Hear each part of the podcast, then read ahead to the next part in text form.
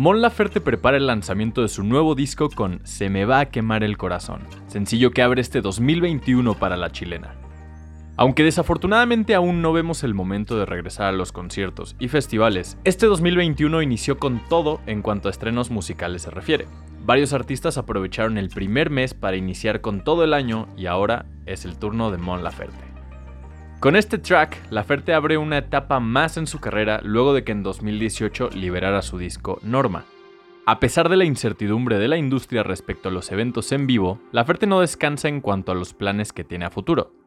En recientes entrevistas, la sudamericana ha dejado en claro que está buscando pactar una colaboración con la legendaria Paquita la del Barrio, en un conjunto que sin duda nos entregaría una canción llena de furia, despecho y sentimiento a flor de piel. No apta para muggles, estaría en desarrollo una serie sobre Harry Potter. Esta franquicia podría estar a punto de llegar a otro medio más lejos del cine y la literatura. Reciente información indica que dicho universo mágico está en planes de llegar a los servicios de streaming, precisamente en HBO Max. Aunque el plan sobre la serie de Harry Potter estaría totalmente aprobado por Warner, al parecer todavía se encuentra en desarrollo temprano, por el momento, lo único que se sabe es que el formato de este contenido sería en live action, pero los ejecutivos de Warner Media y su plataforma de streaming se encuentran en la búsqueda de guionistas y el talento para la producción.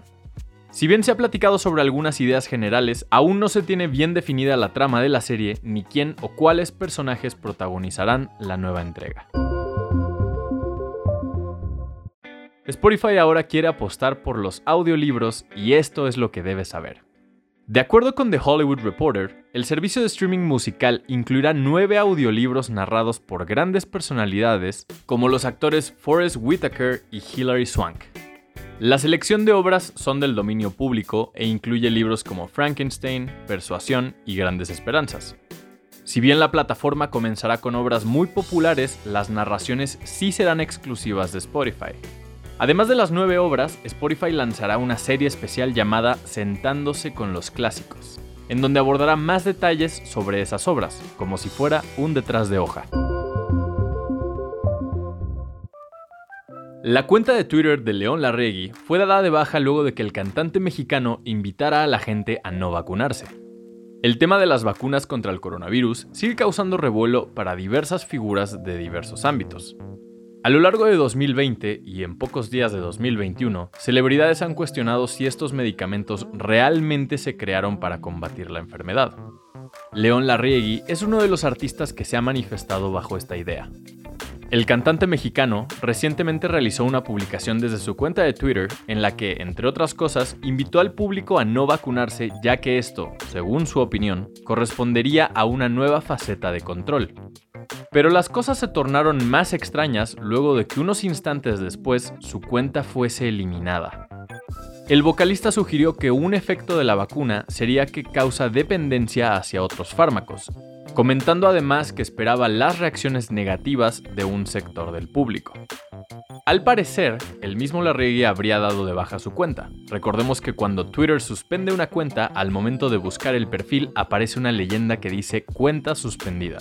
En el caso de que el usuario tome la determinación de darse de baja de la red social, aparece la frase esta cuenta no existe, lo cual es el caso de León. La Secretaría de Comunicaciones y Transportes informó que se instaló un laboratorio en el Aeropuerto Internacional de la Ciudad de México para realizar pruebas COVID-19 a quienes estén por realizar vuelos.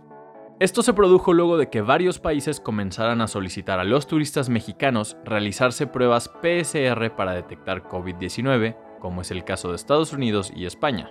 Se indicó que en estos puntos la prueba de antígeno tendrá un costo de 680 pesos y que el resultado se entregará aproximadamente en 15 minutos.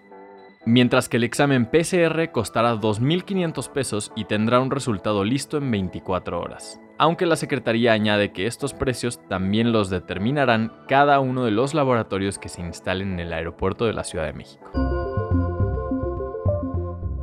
Este 25 de enero se abrió nuevamente la línea 1 del metro en la Ciudad de México, la cual estuvo poco más de dos semanas cerrada. Ahora se trabaja en reanudar el servicio de la línea 3. Tras el incendio ocurrido en el puesto central de control el 9 de enero, seis líneas se quedaron sin servicio, cuatro de ellas ya abrieron y faltan la 2 y la 3. Florencia Serranía, titular del sistema de transporte colectivo Metro, explicó en conferencia de prensa que los trabajos para reanudar el servicio en línea 3, que va de Indios Verdes a Universidad, llevan 40% de avance.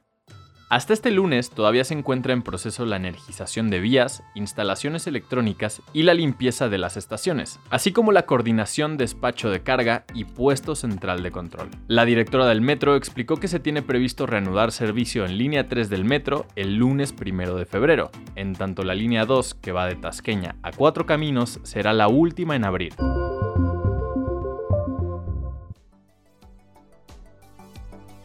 Esta información fue traída a ti mediante nuestros partners Chilango, sopitas.com y 10. Gracias por escuchar y no olvides suscribirte. Sintonízanos la próxima semana en el podcast oficial de Más por Más, donde encontrarás lo mejor de la web en un solo lugar.